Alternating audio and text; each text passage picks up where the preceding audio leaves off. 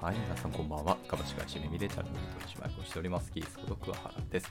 ウェブ業界の何でも雑談室へようこそ。この番組ではウェブ業界に関することや、また様々な学びになるコンテンツを目指してお届けしていきます。はい、タイトルにある通り、今回も、えー引き続きゲストトーク後半パートになります。はい、今回のゲストは、えーちょっと株式会社で CTO をされている篠湯さんという方にお越しいただき、えーまあいわゆる女装についてのあのゆるく雑談をしております。はい、では後半もお楽しみください。どうぞ。ちょっとまた話題変えますけども。はい。井上さんって、基本パンツスタイルなんですかそれともスカートスタイルなんですかおざっくりいくと。スカートスタイルスタイルですね、ほとんど。で、出社もしてるんですか、そうですね、出社もそのまましてます。うんうんうん普通になんかこういう感じの格好して、あの会社室に行ってますね。 いやー、ちょっとやっぱ羨ましいな、ちょっと。ね、この格好で、うーすって言って会社行くんです。うーすなるほど。なんかスカートだと、いや僕全然体験したことないんで分かんないんですけど、はい。よし足ってどういうところにあるんですかメリメリデメ的なのが聞いてみたいな。メイデム的なやつ、やっぱりラインが綺麗ですよね、パン。うんうんうんまあ、パンツはまあなんかね、綺麗っちゃ綺麗なんですけど、まあ、やっぱりなんだろうな、そういうシュッとしたタイプよりか、ふわっとしたタイプの方、時の方が、うんうんうんなんかね、エレガントに見えるというか、美しく見えるっていうのがちょっとあるのかな。もともとその、私がこういうことをやろうとして原体験って、多分なんか高校生のぐらいに見てた総演だと思うんですよ。雑誌があって、おーファッション系の。はいはい。であれで、あーディオールの A ラインめっちゃかっこいいなと思いながら見たりとかしあたあ、んで、まあまあまなんかどうしてもなんか、そうですね、スカートとかに惹かれるのかもしれないですねあ。。はいはいはいはい。 なるほどね。ハイハイブランドのそあうれそをう見そたうんですそう。ね。そこが結構原体験にあるので、でそのうちなんかね、ハイブランドを日常使いできるようになりたいですね。いやーえー余計にお金かかりますね、また。いやー、やばいですので。なるほど。ディディオールは美しいな、確かにな。うーん。僕もハイブランド好きなのいくつかありますけど、はい。いやー毎回見て、パタンと閉じて買わないなっていう感じですね。まあ、でも私、値段見て、うわってなっちゃうから、そうなんですよ結ね。構ハイブランド、どんどんなんか高くなってますよね、ハイブランド。軒並み桁が一つず増えるんですよね、ゼロがうん。ゼロが一個多いので。で、昔もうちょっと安かったはずなんですけど、うんうんうん最近、なんか徐々に値上がりしてる気がしてて、なんか、何そなのんですかなんかね。円円の良さを感じますね。円なんか日本円が弱くなってきたなっていうような、なるほどあねれ見てると。そうですね。うんまあブランド力が上がったっていう可能性もゼロではないでしょうけど、そうですね。うんただ、まあ、日本はね、なかなか成長しないのでね。うん。日本はどんね、どん。そうそうそうそうそう。成長しないどころかっていう、そう、そうなん大です丈よ、ね。夫か、この国はって感じですけど ね。なんかうまくね、改革したいですよね。良くないところを良くしたいなと思ったりとかするんですけど、まあ、でもそうですね。だか全ら、体になんあはい。あ、どうぞどうぞ。あ、すみません。えっと、まあ、その日本を良くしたいのもありますけど、個人的には、あの、リモートワークはするのはみんなわかるけど、それでも服装ぐらいはもうちょっと気使っていいんじゃないのって思ったりしてますけどね。。ああ、ちょっと寄せ、はいい。ちょっとそれは私も刺さるな。でまあ、僕が好きだからっていうので別に押し付ける気は全然ないですけど、やっぱりいつもと違う服着たら気分違うじゃんっていうのがあ皆さん何そうかしらあると思うのでで逆に言うと寝巻きとか普通にスウェットのまま仕事することを別に火を唱えることはないけどこう気持ちのスイッチの入れ替えをどこで君たちはするのっていうのがいいなってですいねうので、ん僕は意外と服はいいんじゃないのって思ってますけどね。なんか気持ちがスッと切り替わる瞬間にはななりますよね。うん、うん。まあ私はあのパジャマにして仕事してますけど。なるほどな。まあでもそこまでいろいろ、なんか、女装の準備ができてるので、パジャマとはいえっていう感じはしますけど ね。今ちょっとね、あの、こういう話ばかったんで、あの、ちゃんと帰ってきて急いでメイクしてみたいな。ありがとうございます。なんそかうジムの行ってたらしいんですけど、そうそうジム行って、ちょっと汗だくになって帰ってきて、それわーってメイクして、ちょっとまりみたいな。いやわざわざメイクまでしたいのにいやいや、こういう収録なんでね、ちょっとやってこないといけないじゃないですか、そういうのは。いやいやいや 申し訳ないです。僕はあんまり準備しなかったなっていうので。ああ、いえいえ。なんかこういう場合ね、い呼んでいただいて、こういうお話するだけですごい楽しいので。はい。そうですね。そうすると、篠湯さんのなんか、女装する時のなんかこだわりポイントとかどこだのか気になりましたね。ああ、こだわりポイントね。うん。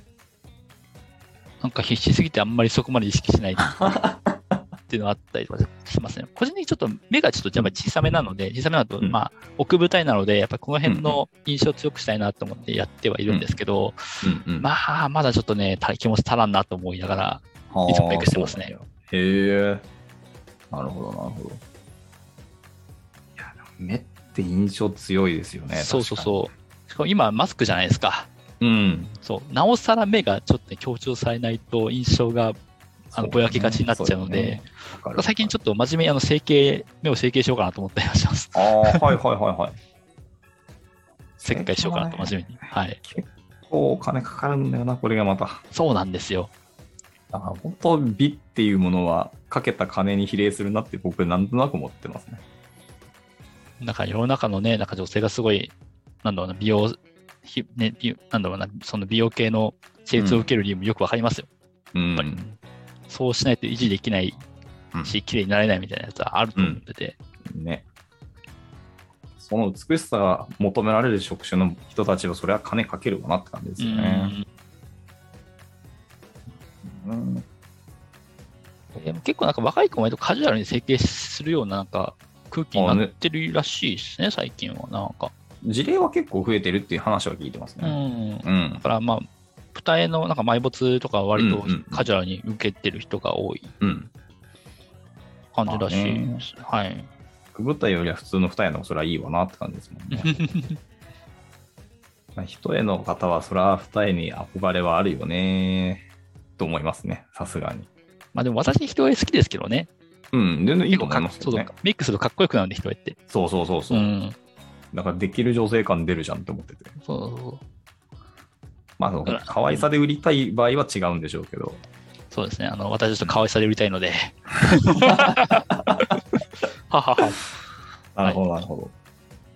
そっかちなみに女装すると言葉遣いとかも変えるんですか言葉遣い今まで通りみたいああ、結構ね、あの、な。うん。場所によりますね。ああー、はい、なはい。んか普段、普段こういう生活したら、あの、いつも通りの話し方はするんですけど、まあちょっとね、やっぱりそういう場所、うん。よ要はまあね、あの、なそういう人たちが集まる場所に行くと、うんう若ん干おねえっぽくな りますね。いや楽しいだろうな、そういうの。もう一人の自分っていうのを作る感じだもんな。まあ、そうかもしれなあいでどすうなね。んだな。しのぎさんは今のが自分なんでしょうけどね。毎年、毎年ですよ、これは。なるほどね。そっか。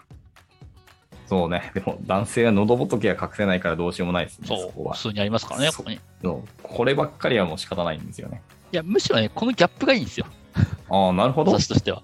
はいはい。そうそうそうだから、なんか見た目すごいうん。綺麗で可愛い女性なんだけど、声だけおっさんみたいなやつ。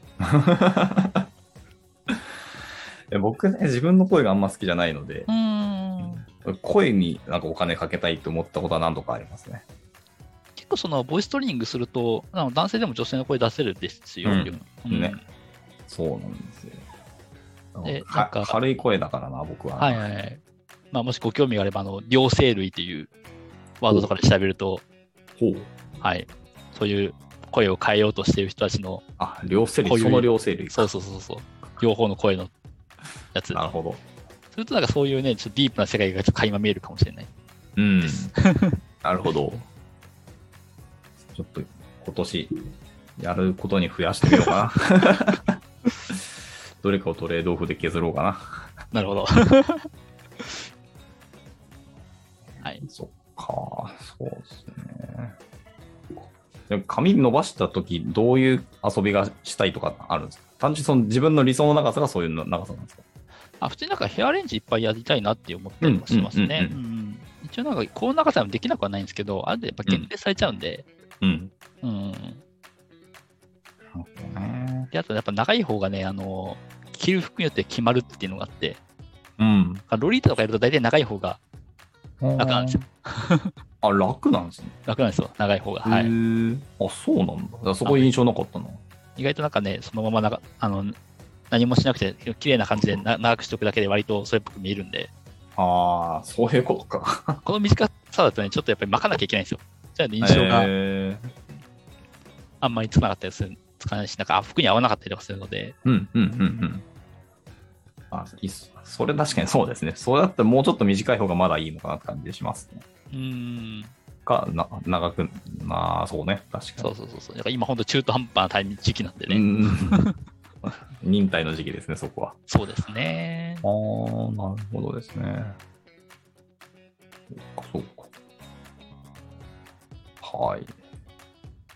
ちなみにそれ、眉毛っていうのは、書いてるんですか、それは整えてこるんれですか、えっと、かい両方ですね、整え整えて、まあ、うんうん結構補足して、あと書いたりとかしてます。はい、はい、はい。はい。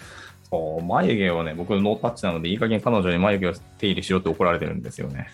あの、自分でね、その眉毛でやるの結構ね、お勧めしないです。うん、絶対ミスるの分かってるんで。なんで、ちょっと眉サロンっていうのがあってですね、あ、そうそうなんですよ。それはね、そういうと行ここにうと、はい行こうと思いながらね、時期をずっと逃してて、うんうん、もうオミクロン来てるけど、もういっかって行くかなって感あ じ。いっそのことね。はいはいはい。まあ、あとなんかアートメイクっていうのを使って、その、ほう。はほうほ、いう眉を、なんだろう、ほう入れ墨みたいな感じで掘る、掘るっていうか、その入れるやつがあるんですよ。へえ。そうそうそうそれやると、あの、眉が、あほうほうほうの、同じ形を保ずっと保てるので、え、そうなんだ。そんなんあはいるそういうののもあったりとかします。はい。へえ、本で当大だ体2ちょっ年、と2薬剤3年ぐらをいで、使うんだ。そうですよね。で2、3年ぐらいは持つみたいな感じだったりとかすえるらしいでーすねえ。コスコスパいいじゃん。コスパいいですなるほそどう。私もちょっとそのうちやろうかなと思ってるんですけど、これいいな。ありがとうございます。はい。いやーそうですね。眉毛が一番こう男性さを出し出しちゃってるから、もうもう本当にね、いや、僕も確かにこれは嫌なんですけど、うーん。えでもやってやってないのでね、いい加減やらなければみたいな。い結構やっぱ眉、あの女装するなら眉は割とかなり重要ポイントですね。や、そうそう、絶対そうなんですよね。そう結局、男性って毛と戦うんだよなって感じは あるあ女性とまた違った戦い方かもしれないですうね。ーん。そうね。いや、髭伸ばしたいと思ったこともあるけど、いや、髭邪魔だよなってやっぱ思いましたね。なんかね、似合う人と似合わない人いますね。うんだから私はもうひげ似合わないタイプの顔をしてるので、速攻でひげを脱毛しましたけど、うん。うん、人によってはひげがね、なんかかっこよく決まる人もいるので、ね、あれはあれで羨ましいけど、そう、羨ましいと思います。ワイルドさがあるけど、そうそうそう。なるほどね。そっか、そう。ねあれもあれでかっこいいなと思う時もありますね。そうですね。いや。そうね、でもその辺を言い出すと、今度は僕、顔の形も、僕の形も、この彫りが深いのが、はいはい彫り彫りじゃなくて、エラか。エラがあるのが本当嫌いなんですよね。もう親父から受け継いだ嫌なものの一つだなと思いながら、 もうちょっとね、ここのラインをね、スッとしたかったけど、もうこればっかりはなって思いながうんさすがにちょっとそこを整形するのも大変ですからね。ら、 ね、いや、本当にそうなんですよ。まうんあ、多少はなんかで一応小顔効果でやる、はいはいやはいり方はあるらしいですね。うちの彼女が言ってたんですけど。うん、なんか一度行って、なんかめっちゃぐわーってやられて痛かったらしいんですけ ど、でも確かに小顔になるらしくて、結構こうはい頭蓋骨に隙間とかその間が空いてるらしくて、この辺とこのラインがあって、そこを閉じれば一応少しは小さくなるらしいですよ。まあ、あとは結構そのこ頭とかこの辺でよく凝るので、うん。エンジニアとか多分よく凝ってると思いますよ。あの目酷使するんで。いや、そうそうそうそだからたまにちょっとマッサージしてあげた方がう。うん。良かったりはしますね。はありますよね。うん。ほっといたら平然と10時間ぐらいモニター見てるから。そうそうそうそうそう。そうなんですよ。うんちょっとよ余談ですけど、僕ちょっとミーティングの数が凄まじく多くて、あお疲れ様でです。ミーテはいィング終わると大体疲れるじゃないですか。一日で、疲れた後にこう筋トレとかできないので、最近、ミーティングの前に筋トレをして参加するようにしてるんですよあ。、なるほど。そうすると、めっちゃ量が多くて、いや、きついわってなったので、もうマジで数を減らさんと無理だなってことにたどり着くんですよね。ある程度ね、しょあの職職域っていうか、そういうね、う上んの。立場の立場になると、どうしてもね、ミーティングとか避けられないですよね。うん。まあ、特にゆめみさんみたいにあ、ね、ある程度大きな組織に行くとね、まあ、いろいろあるんだと思いますよ、数とかね。いろいろありますし、でも僕うもん結構手を上げる、上げちゃうタイプなので、あはい、気づいたらタフいっぱい持ってるっていうのが僕の悪い癖なんですけど。あ、はいはいはい。そうですね。そういうところを減ら減らしていかないと、余暇時間の遊びがなくなるんでね。うーん。いやいや、そして、そうそうそう、そうですね。さらにこう、弊社も言うて、そんな女性社員が多いわけではないので、まだまだ。はい。うん。あそうなんですね。こうこういう会話をね、なかなかする機会がないんですよ、あー本当に。なんか以前、そのインフォグラフィックス出されてたじゃないですか、ゆめみさん。はいはいはいはい。あれ見たとき、割と女性いるなってイメージだったんですけど、そうでもないんですね。デザイナーさんではいますよ。なるほど、なるほど。エンジニア職にはほとんど、あフロントエンドのエンジニアで女性社員の方は増えてきた印象がありますはいけど、はいはい。まあサーバーサイドとかアーキテクトはほぼほぼって感じですね。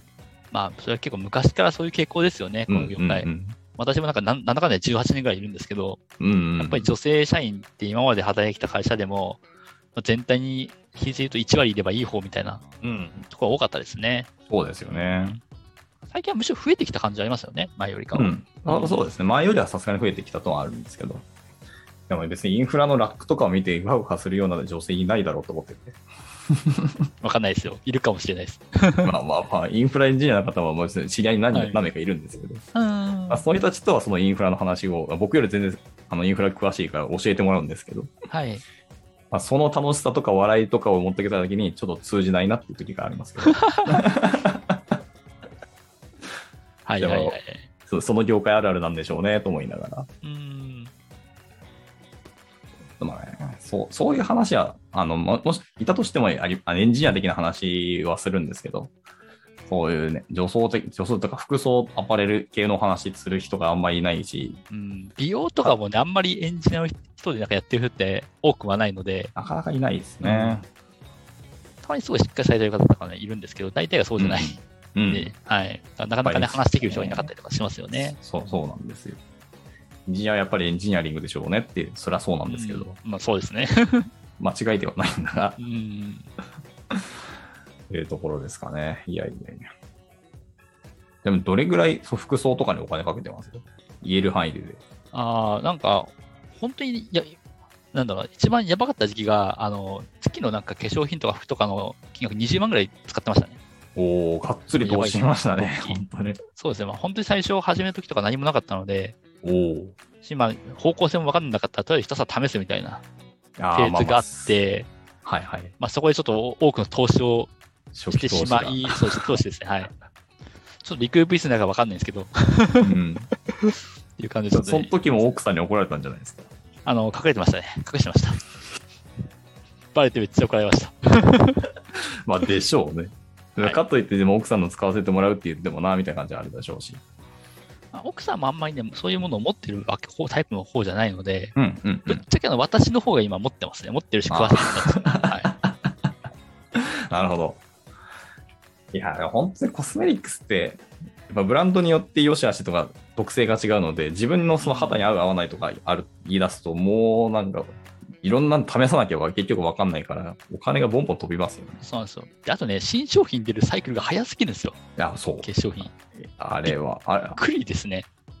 それ企業戦略なんですかそれともそういうもんなんですかいや、どう、まあ、両方あれ、あるんじゃないですか。まあ、そもそもその、顧客が望んでるみたいなところもあるかもしれないですし、うん。あったりはするので、これだけなんか巨大な、その、うん。あの商品群が早いサイクルで入れ替わってなってくると、ちょっと美容業界のその、ね、業界の大きさってどんだけなんだろうって思ってしまう時ありますよね。かなり巨大なんじゃないかなと。巨大だと思いますけど、在庫どうすんだろうなって思いますけどね。そうそうそうそう。どういうふうに解決したかよくわからんなと思いながうんうらんうん。ですけどね。でもそうですよね。コスメティックス系。まあ大体いろんなビルの1階がその辺で、やっぱりうん通り過ぎざまでなんだかんだこのブランドとかの商品とかのライン見るけど、あれまた見たことないやついるなと思って、はいはいはい。ほんとサイクル早いよなと思ってます。早いですね。だからなんかそういうなんか巨大な市場にアクセスしないのはもったいないなってちょっと私は思ってて。まあでもそれは確かにそうですうね。んでなんかそこがね、何かのね、その仕事につながったりとかするし、うんうんうんなんかのね、景気になったりとかするかもしれないんで、まあ、ちょっとね、あのメンズの皆さんをちょっと化粧品あたりに飛び込んでみると、 面白い世界が見えてくるかもしれないですね。これは勇気はいるでしょうけ ど、割と聞くと店員さんね、仕事ほったらかして教えてくれるんですよね。うーん、全然もうやったことありません系の男性、まあ、僕とかそうですけど、行はいはいはいくと割と丁寧にこうバーっと教えてくれるんですよね。10分、20分ずほうほーうほうっほと。うはいはいはい。あ、そうか、接客図だからまあいいんだろうけど、みたいな。なのでね、いや、知っとくことは全然何も悪いこととかデメリットはないと思うんでね。そうですね。う。うんん。あそっか、でもそうか、初期投資ガチで化粧系をバーって買うと、やっぱりそう2桁万円とかいくのか。いいっちゃいますね。だから一番いいのは、多分お店の人になんか意識揃えてもらうのが一番早いと思います。早いし楽だと思います。あ、そうなんだ。そう私はいろいろなんかね、AB テストしちゃしちゃったんで、いろいろと。 自分でスタートから。そうあああ本当にやるかどうか分かんないから、とりあえずいろいろ試してみようみたいなことから始めたので、よくお金かかっちゃったんですけど、うんまあ、一番手っ取り早いのはお店の人になんか見つかってもらうのが一番いいと思います。うーんはいなるほどですね。もしやるんであれば。はい。おすおすすめというか、入門的にこの辺の、まあ、ブランドとか、お店とかがあれば、ちょっと聞いてみたいものですね。あーなんかでも、普通になんだろうな、薬局とかで、その、コスメの売ってるとこあると思うんですけど、うんうんあそこの商品から入ってみるのが一番いいんじゃないかな。ケイトさんとかはね、うあんの、リップとかも可愛いですし、おすすめですうよ。んうんうんうん。なるほど、なるほど。はい。もっとまあ、お手軽なところからっていうことですね。そうですよね。うんうんうん。ねいきなりその、ね、いわゆるそのデパコスと言われるところに行くのはだいぶ沼なんで、あの辺。あ僕、デパコスとかで店員さんに話聞いたりしてました。はいはいはい。まあ、その彼女とかが一緒に行くときも、まあ、彼女がやってもらってる間に、他の店員さんを捕まえて話を聞くとか。はいはいそうそう。やっぱあの辺はね、気分が上がるんで、うん。ね楽しくなって買っちゃうんですよね。ついつい。それはちょっとね、ギリギリでまだ耐えてます ね。でも手つけたら最後だなと思ってるので。はい。あの、ようこそコスメの沼へって感じになっちゃいます。本当に。でしょうね。そうだから店員さんが新作とか進めてくるん で、絶対にああいうのはも結構なんかノルマが厳しいらしいですよ。う、ね、やっぱね、さすがにね、ありそうですし、でもこう試しにやってくれたりすると、もう全然多いじゃないですか。はい。そうねそれをやったら本当ね、絶対もう気づいたら買ってるだろうなと思うので。まあでもやっぱりそのね、そういうデパコス系のやつやっぱパッケージとかもすごいこだわってて、うん。うん。なんか普通にそのショッパーとかのね、あのマックとかくれると思うんですけど、あれもすごいしっかり丁寧に作ってあったりはするので、まあ、なんかそういう、なんだろうな、製品的なところになんか美を感じる人だったら、もうそれだけたまんないうんとこ。ろあるかもしれないですね。コスメティックスの楽しさって多分その商品そのものもそうですけど、パッケージデザインが意外と面白いんですよね。そうなんですよ。そうそうそうそう。なのでね、その他者比較とかもしていくとね、うん余計にた目目移りしてどんどんね、怖くなるんですけ ど。あうんーそのいいやつって、なんか使い切っても瓶だけちょっと置い残しておきたくなったりしませんインテリア的な。わかります。まあ、大体邪魔になっちゃうから捨てちゃうんですけいやど、そうそうなんですけど。ね近いけど、こだわって作ってるからね、やっぱそういう気持ちになったりとかするときはありますね。ね。わかなんりか、まそすれなんかね、プロダクトのなんか美意識ってやっぱ感じますよ。そういう。うんうんう。うんん。そうなんですよね。やっぱそういうのも、やっぱブランド、名前をついたブランドはやはりそこの金のかけ方が違うなと思いましたうね。んだからまあ高いんでしょうねと思いますけど。まあ結構そういうところに楽しみ見出せる人だとね、うん。まあそういう楽しい趣味になるんじゃないかなとは思うんですけどね。はい。沼ですね、本当に。沼です。ね、あの、アイシャドウとかもうち何個あるかわか んないです。7、8個ぐらい転がってますね。その辺試した結果なんでしょうけど。ねいやまあ、まだね、つ普通に使ったりとかするので、あ結構気そう分なあんですねのその人が気分とか着てる服に応じてあはメいはいはいイはいク変えなきゃいけないので、はいはいはいはそうそういう時に使ったりはしますね。い。いやー、なんかもうさすがだな。なるほど。なんか似た話で僕は包丁の話に近いのかなと思いましたね。包丁話、ちょっと聞きたいです、それ。いや、うんあんま詳しくはないですけど、はい。まあでもやっぱ、やっぱ一通りは揃えたくなるじゃないですか。出場があって、小出場があはっいて、はいはいいろんな種類柳場があってみたいな。はいはいはい。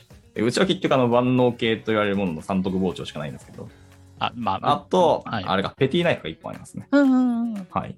で、まあ困ったらとりあえず貝印のを買っとけばいいでしょってなはるいはいい。はいはい。とりあえず貝印になるんですけど、やっぱりこう東京に住んでるので浅草が近いので、はい。なるほまあどち。ゃんと1本な出場を欲しいなと思うんですけど、多分出場買ったら俺絶対全部揃えるなと思うので。ね、うんそうねあと魚をおろす、ね、そういう講座をやってるのがいくらでもあるので、はい。なんか一時期、魚を卸してる経営者めっちゃいませんでしたいますよね。なんなかんか結構いまだにおろせるよって人いるいるんですようね。ん。一人にも何人かいるんですけど、はいなん。か一時期めっちゃ流行ってた時期があって、ね、だからそれこそなんか 10X の山本さんとかもすごい魚さばいてたイメージがはい いや、そうなんですよね。まあ、僕もあの YouTuber の人とか結構見ますけどね。はいはいはい。ベタに金子さんとか見てますけどね。ああ、なるほど、なるほど。はい、料理動画と100万かもぐらいねクリックね。楽しいですよね。そうそうそうそうそう。そう料理動画も永遠に見ちゃうんでね。あそうか。いやでー料理動画で言って包丁の話を聞きたかったら、あの、タニアンさんを見たらいいと思います。タニアンさん、ほう。はい。YouTuber のタニアンさんは、包丁ドマニアなので、はいはいはい。どっかですかね、大阪堺市の、あの、そういう包丁とかをちゃんとやられているはい。工房とかの人とあのコラボして動画作ったりしてるんですけど、ほう。で、自分のブランドの包丁も出してるぐらいなんで、 わ、すごいですね。あ、これか。あ、うまそうだな。お腹空いてきたな。あの大食い系の人なんですけど、はいはいはい。なんかどっかで包丁の話をずっとしてる時があって、めちゃくちゃ勉強になりますね。なんか本当に中の人ぐらいの知識量を持ってるので、まあでもやっぱり料理をする人だとね、うやんっぱいり道具いいものを使いたいんじゃないですか。や、わかります。うんまあ、僕も実際するんですけど、はいはいはい。まあ、その辺のメニュー見て、あ、なるほどねっていうのを自分でやってみようで作るんですけど、はいはい。そうだ、包丁ね、だからその谷原さんとかも包丁マニアなので、だから40本ぐらいあるって言ってましたけど、すごまあいよ。結40果いつも本。使うの3本ぐらいしか ないって言ってましたねじゃあもう純粋に言うからコレクターですね。コレクターですね、あそこまで行うくと。ん。あ、谷原さん、そこ見てたな、昔。すごい大食いして、うん。大体ビールで流し込んでるみたいなやそつうそうそう。やりてえなと思ったことがありますね。まあ割とでもちゃんと料理の作り方とかコツとかもうん毎回の動画に入れてくれるので、あすごく参考になるんですよね。ですね。うん。単純に分量が多いだけで。いそうそうそう。サムネイルだけでちょっとね、むあの胸焼けしてきましたね、これは。や、わかります。とかですね。まあそんな感じで、いっぱいある中でもメインで使うのっていくつかに限られるのかなっていう印象があったけど、でも結構ちゃんと場合分けをされてるんですね。ね。まあでも大体なんかね、何本かになっちゃうっていうのが面白いなと思いました。いやいやそうかでもメイクはでもそういうことならないのかなっていう気気になりましたけどね。まあ、他の女性の方々はちょっとよくわからないですけど。ありますね。あの、メイクブラシとかね、筆とかあるんですけど、なんか新しいのとつい買っちゃいますね。やっぱそうなんですね。うん。そう、なんかいや。もううちのおかんもそうだったし、まあ妹もそうだったし、はい。あと、まあ僕、あの、バツイチなんですけど、あの、前菜もやっぱそうだったし、 まあ今の人もそうで、 化粧系ってい気づいたら増えるか、なんかもう全然使ってないじゃんみたいなのがちょいちょい見え目に映ってて、これどうすんだろうなと思いながら。だから結構ね、コレクターになってる女性の方とかね、多いですよ。うん。やっぱりまああれは本当ね、パッケージデザインを本当金かけてることはよくわかるんでね、うん。やられてるんだろうな感はありますね。結構ね、その、化粧品のパッケージデザインだと中国とかすごいなんかこだわってて、いあくつあ。か中国コスメあるんですけど、リップが結構ね、面韓白い国じゃな形くのて。中国なんですね。そうなんか造形はね、中国です。うんこういう感じのウサギみたいなリップがあったり、ええあ、全然印象違った。そうめなんっちだゃ可愛い。で、なんかこういうね、はいはいはいめちゃくちゃ可愛い系のうん。やつがあったりとかね。韓国とはもうちょっとね、あの質質実合計みたいな感じですね。うんうんうんうんパッケージっていうか、なんか内容にこだわってるみたいな感じうで、んうん見た目はやっぱ中国のコスメが今すごい近いですまくってる感じがしますねそうなんですねあったりとあかあ、、面白。あとはまあ、アイシャドウとかも、なんかこういう感じの、なんかいや星をイメージしたやつとか全然印象あ。これ中国ですよ。ええ面白いですね、それ。かそうそうそう。こなり面白い。ういうパッケージだったりとか。あとはまはあいちょっと一時期流行ったんですけど、こういう、うんまあ、猫の動物かのパわいいッケージのやつの、えっと、アイシャドウがあって、うんうん。これも中国なんですけど、そうそうそうええ見た目にすごいこだわって作ったりとかしてますね。うんうんうんうん。逆になんか韓国とかは、はいなんかこういう、もういかにもなんかもあ、そうそう。そうそうこういう感じそういうこういう印感じ象だったんう、ですよ韓国これですね。はい。この辺が韓国コスメのそのパッケージ。うん、そう。コスメのパッケージ、そんなイメージ強いなと思ってましたけど。結構なんか実用性の方を重視しますね。韓中国は国すごいな。振り切ってんな。そうまあ結構さすが、さすがトライアンドエラーの国だなって感じですね。そうそうそう。あとは結構使ってたんですけど、なんか、なんだろうな。こういう大英博物館とコラボのアイスとおか、これこれも中国のやつなんですけど、お、面白。そうこういうやつとかもあったりとかします。はいはい結構いろんな色がついてて。あ、見えな色いで。も、色強そうだな。あ強いです強いです強いです。ええいう中ね、あの、アイシャドウだけもこんだけ出てくるんで すよ。ホイホイ3、4個出てきたんで。 やまあばいな。結あとはそのトム・フォードとかのやつとかおもお、あたかっりとかしますねこいい。もうこれもまあよく、まあ普段使いしてるアイシャドウなんですけど、うんうん。だからまあ、なんだろうな、ぶあのデパコスとかこういう、やっぱり高級感のあるパッケーあジりとまかすよね。出してくるとか多いですね。うんうんはい。っていう中に色々出しちゃったんですけど、こんな感じです。 うん。いやーそう。なんですかね、そう、化粧代って結構、他の人の化粧代気になるなっていつも思ってて、はいはいはいはい。どういうものを揃えるのかな、この人はっていうのが、結構気になりますね。うーん。結構なんか人によってこだわるポイントがやっぱ違ってて、うんうん、うん。まあ、それによって変わってくるんですけど、うん私は結構あの、リップとかアイシャドウをたくさん買っちゃうタイプの人で すね。うんうんうんうんはいはい。目と口を気を、なんかそうですね、そこ結構気にしたりと重きをか置いしててるるとのいうで。そうですね。なるほどな。そうなんかそこを重視するのはそこに自信がないからの裏返しだったりするんですか私の場合は多分そうだと思いますけど、他の人までそうかはよくわかんないですね。、うんなるむほしろど。純粋に好きだからやってるって人もいるので。まあまあそれは、うん。なるほどね。いや、やっぱ奥深いな。ちょっと、そういう、なんか結構美しさってなんざっていうところ、美しさそのものの僕は結構言語化っていう世界に興味があるので、おー。いや、人が何を美しいと感じるとか、自分の中の美しさの定義とは何ぞやみたいなのを言語化できたら、まあそれに対してダイレクトアタックできるじゃんみたいな。確かに。はい。まあぱりしたいわけじゃないけど、やっぱゴールドを明確にした方が、そのね、うんうまいこと進みやすいってのはありますよね。ちゃんとマイルポイント、うあの、うんあ。とはな、定期的にここまでやんなきゃいけないってのを置けるので、はいマイルストーンか、はい、置けるから。だからそういう意味で、なんもちろんか理想の自分みたいなところを一回その見つけるってのはすごい大事なことかもしれないですね。そうだ、それができたらもっとなんですかね、あの、オーダーメイドの話って絶対もっと出てくるだろうなと思ってて、そう、自分の理想形を自分が意識できてないときに、でも言語化できて、それを見せてあげたら、絶対その人買うでしょってなると思うんですよ。うん。だから今だとね、その VR とかその文脈でいろいろ活躍でできそうな感じがあるので、うん。まあそういうのもね、もっと増えていきそうな気がしますね。うん。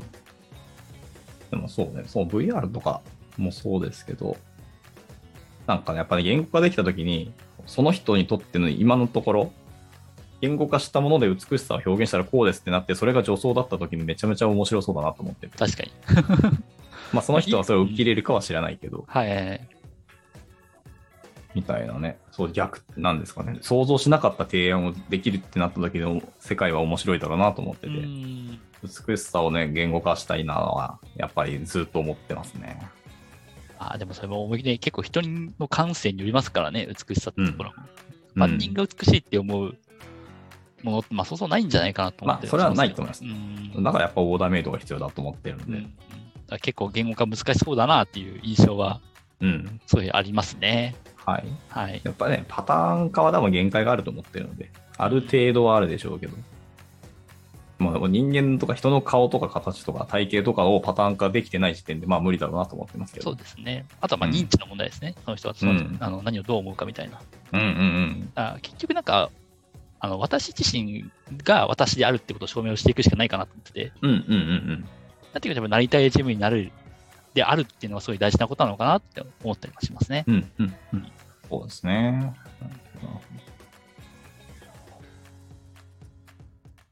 もう一個だけちょっと、もう全 然1時間と突破してますけど、結構ね、長い時間話しちゃってます ね。そう気づけばこんな時間になってた。はい。それ一旦そうすると切ら切った方が多分いいんだろうなと思って て。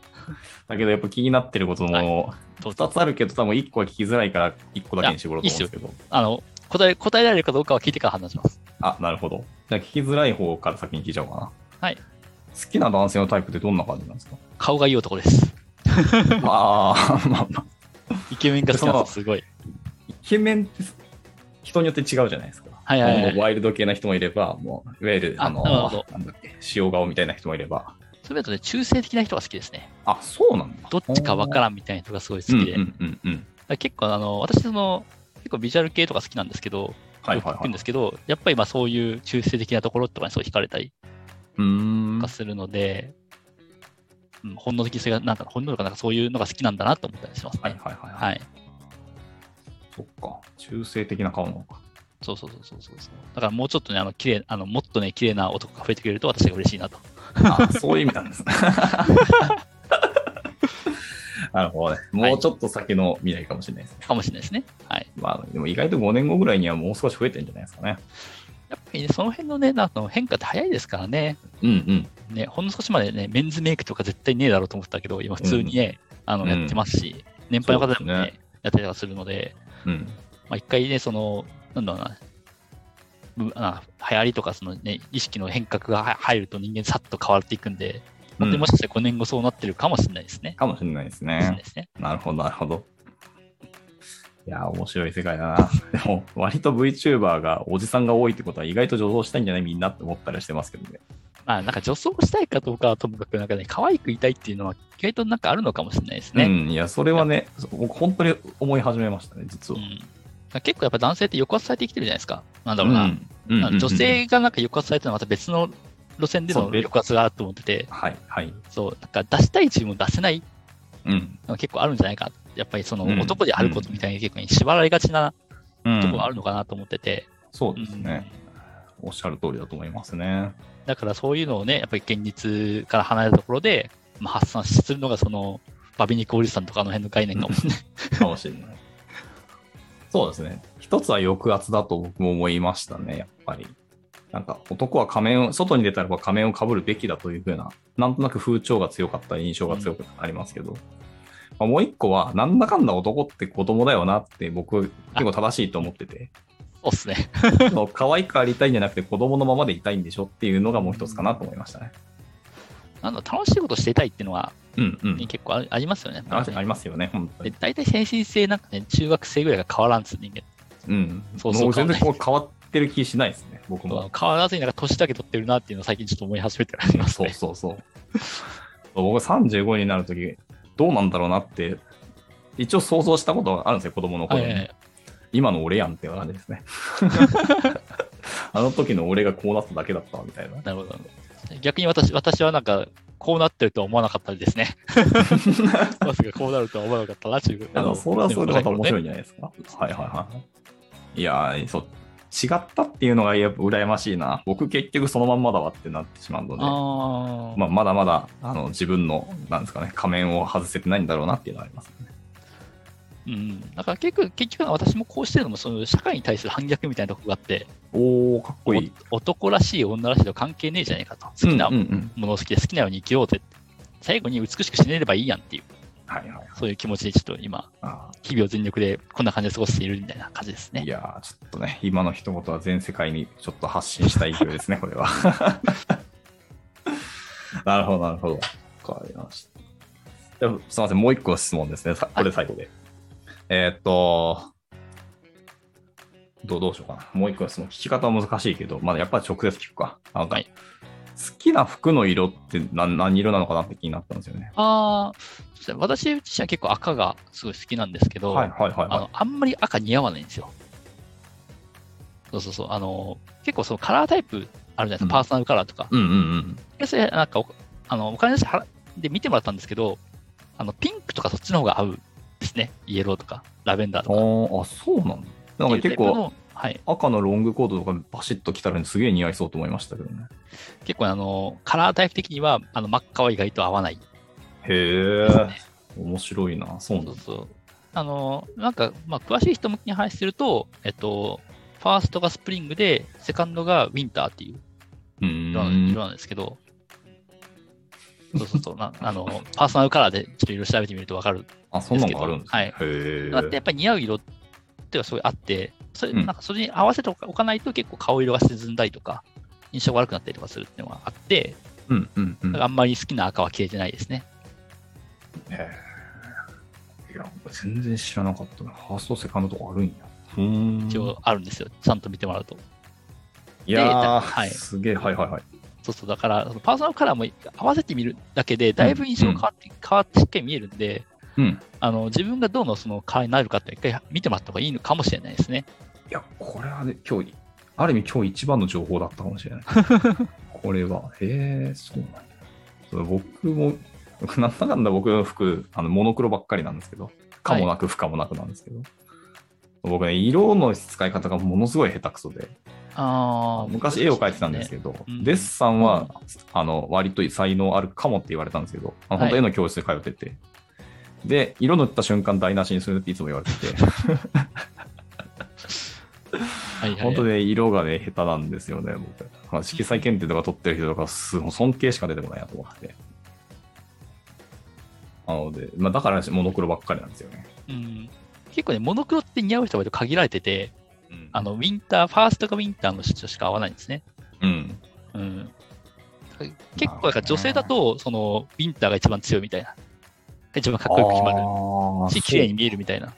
中島みゆきみたいな。そうそう、黒と赤が似合うんですよ、ウィンターはは。いはいはいはいはいはい。そうそうそう。っていう、ななるので、なんか結構女の子はね、あの、ウィンタうん。ーが一番いいみたいな風な意見とかが多いみたいですねあ。そうなんですね。はブいルはベい、は冬、い。ブルベ冬最強説みたいな。ああ、なんか、よそのワードよく聞きますね。ブルベっていうやつも。そうそうそう。イエベブルベでしたっけそうですね。で、イエベが、えっと、スプリングと、んえっうんと、サマー。あ、うん違う。スプリングと、えっと、オータムか。がイエベうんうで、サマーとウィンターがブルベうんうんうん。っていう感じになります。ちなみにうん松崎しげるはブルベです。まあまあまあまあ、そうでしょうね、彼は。